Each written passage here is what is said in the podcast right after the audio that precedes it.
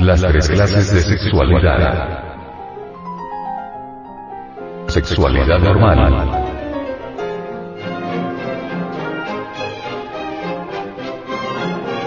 Entremos ahora en el camino de la sexualidad normal.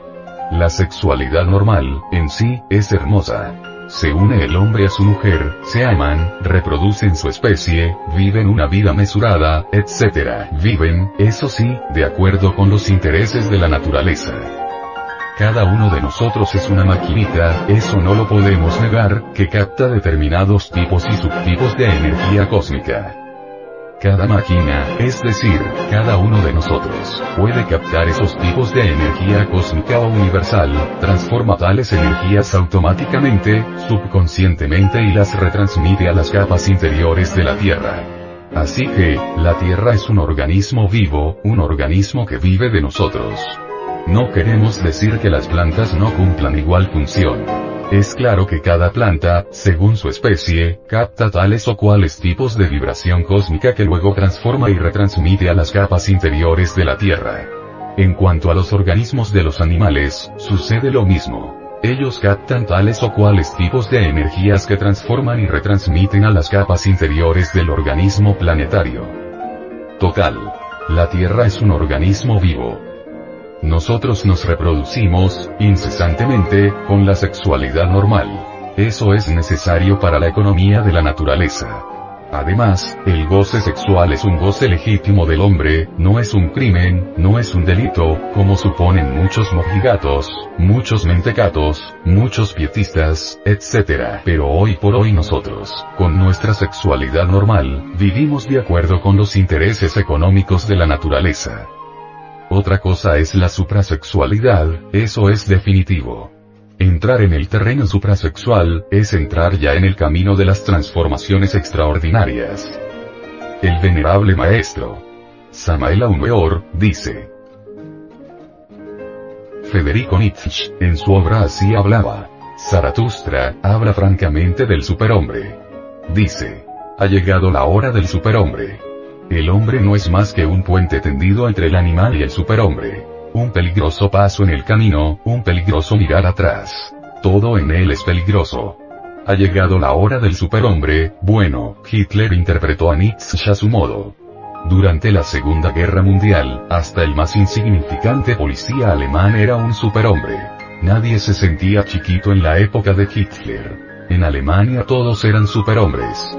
Parece que Hitler, aunque con muy buenas intenciones, no supo interpretar a Nietzsche. Yo creo en el superhombre, francamente se lo manifiesto a ustedes, pero me parece que Hitler erró el camino. Se puede llegar a la estatura del superhombre, mas eso solamente es posible mediante la transmutación de las energías sexuales y eso pertenece al terreno de lo suprasexual. En todo caso, en el ser humano hay cinco centros fundamentales. Primero, el intelectual, es el que más utilizan todos ustedes, por el estudio. Segundo, el emocional, que lo tenemos en el corazón. Tercero, el motor, que está en la parte superior de la espina dorsal. Cuarto, el centro instintivo, que está en la parte inferior de la espina dorsal. Y quinto, propiamente dicho, el sexual. Repito para que ustedes puedan grabar mejor. Intelectual, emocional, motor, instintivo y sexual. Cinco centros. Total, estos centros son fundamentales para todas las actividades humanas. En cuanto al sexual, propiamente dicho, quiero decirles a ustedes que es el centro, pues, alrededor del cual giran todas las actividades humanas. El pensamiento, aparentemente es muy rápido, pero desgraciadamente es muy lento. Si ustedes van manejando un carro, por ejemplo, y de pronto, en un momento de peligro, se ponen a analizar si deben hacer esto o aquello, adelantarse, o atrasar, o retroceder, pues vienen a chocar y a tener una catástrofe. El centro motor es más rápido. Uno cuando va manejando un carro, no tiene mucho tiempo para pensar. Actúa velozmente y ya, sale del paso. Pero si en ese momento el pensamiento actúa, si nos trabaja, pues chocaríamos.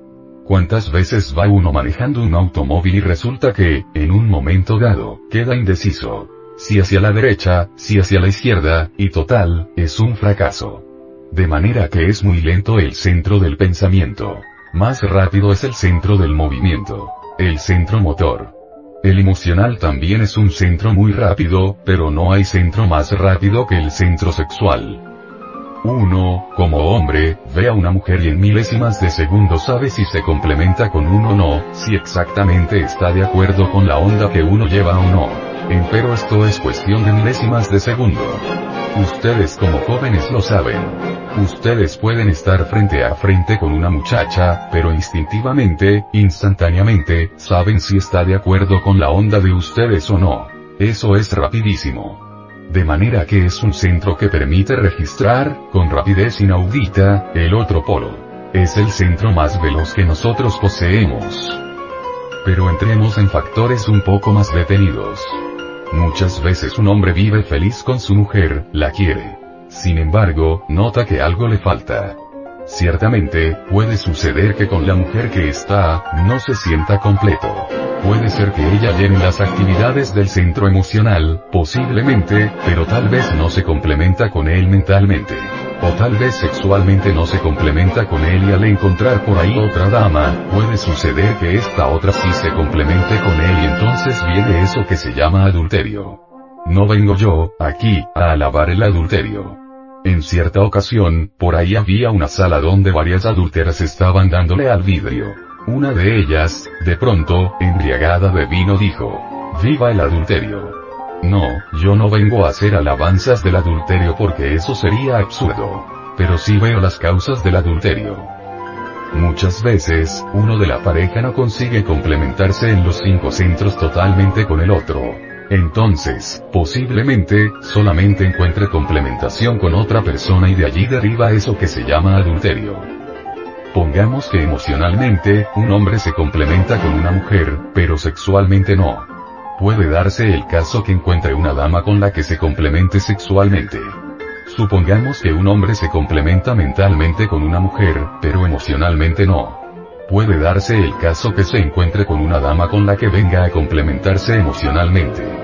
Puede suceder que, en el mundo de los hábitos, no se complemente un hombre con su mujer puede suceder que se encuentre, también en el mundo de los hábitos, relacionados con el centro motor, otra mujer con la que sí se complemente con la que tenga actividad.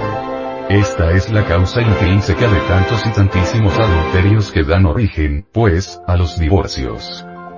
Como les digo, no vengo a alabar el adulterio, porque eso sería absurdo, ni estoy de acuerdo con aquella dama que gritaba, en célebre orgía. ¡Viva el adulterio! No, yo no estoy de acuerdo con eso, mis amigos.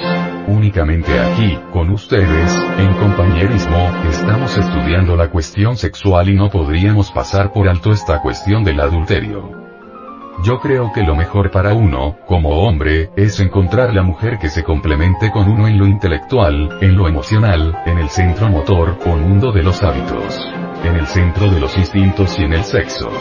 Es decir, la pareja ideal, la pareja perfecta. Y creo a su vez, también, que lo ideal para una mujer sería encontrar un hombre con el que se complementara totalmente. Entonces habría verdadera felicidad. Otro de los motivos graves, como para que no pueda existir felicidad, es la cuestión esta de los temperamentos. Un hombre de temperamento ardiente, es imposible que pueda ser feliz con una mujer que sea una mole de hielo. Sencillamente no. El hecho mismo de tener que ir a besarla y en el momento del beso, se encuentra con que ella no tiene ganas de besos, es gravísimo. Ahora, ¿qué diríamos durante la cópula, en el momento de copular una mujer helada? Acuérdense ustedes de ese libro que se titula Sinue, el egipcio, que lo vieron en película. Resulta que allí habían lugares de momificación, en Egipto.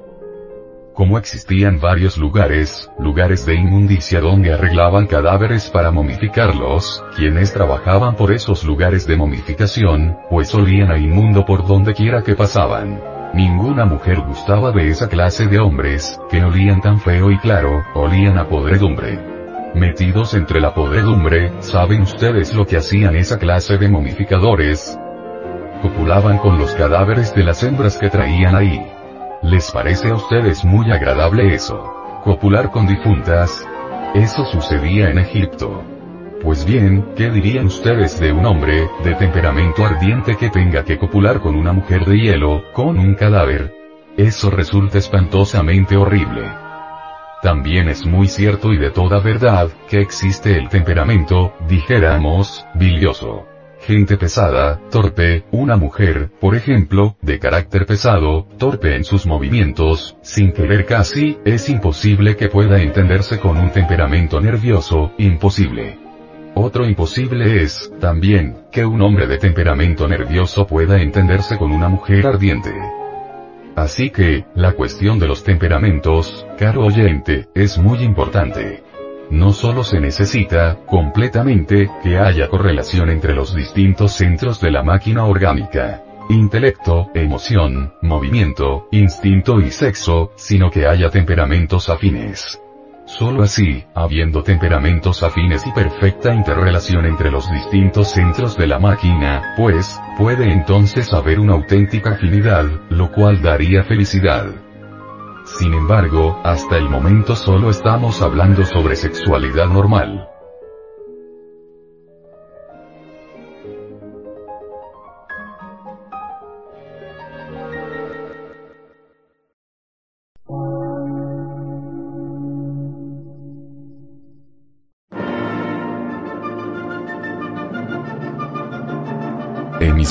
Gnóstica, transmundial.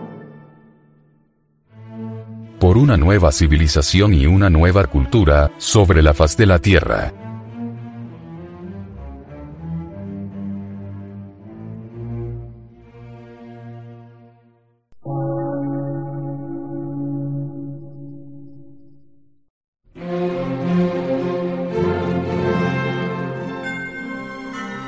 Medio de radiodifusión. Científico, artístico, místico y filosófico. De la Asociación Colombiana de Centros de Estudios Gnósticos, Antropológicos, Psicológicos y Culturales. A. C.